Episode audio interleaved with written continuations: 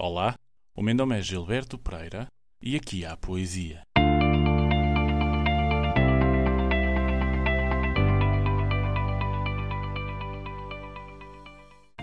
José Carlos de Queiroz Nunes Ribeiro. Como poeta, Carlos Queiroz. Nasceu em Lisboa a 5 de abril de 1907 e despediu-se do mundo, que é como quem diz, morreu, a 28 de outubro de 1949, na cidade de Luz, Paris.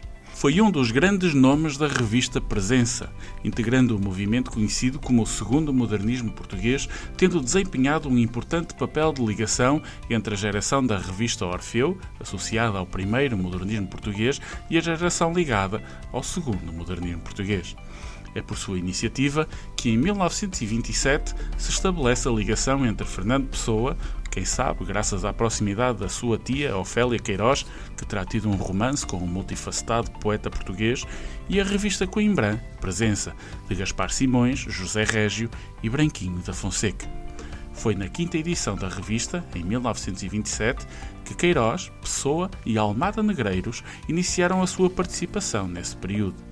Carlos Queiroz terá publicado dois livros em vida, Desaparecido, em 1935, e Breve Tratado da Não Diversificação, em 1948, um ano apenas antes da sua morte.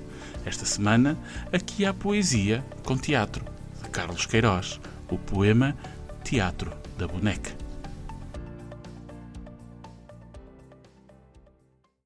A menina tinha os cabelos louros a boneca também. A menina tinha os olhos castanhos, os da boneca eram azuis.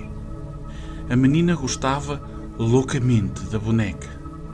A boneca, ninguém sabe se gostava da menina, mas a menina morreu. A boneca ficou. Agora, também já ninguém sabe se a menina gosta da boneca e a boneca não cabe em nenhuma gaveta. A boneca abre as tampas de todas as malas. A boneca arromba as portas de todos os armários. A boneca é maior que a presença de todas as coisas. A boneca está em toda a parte. A boneca enche a casa toda. É preciso esconder a boneca. É preciso que a boneca desapareça para sempre. É preciso matar. É preciso enterrar a boneca. A boneca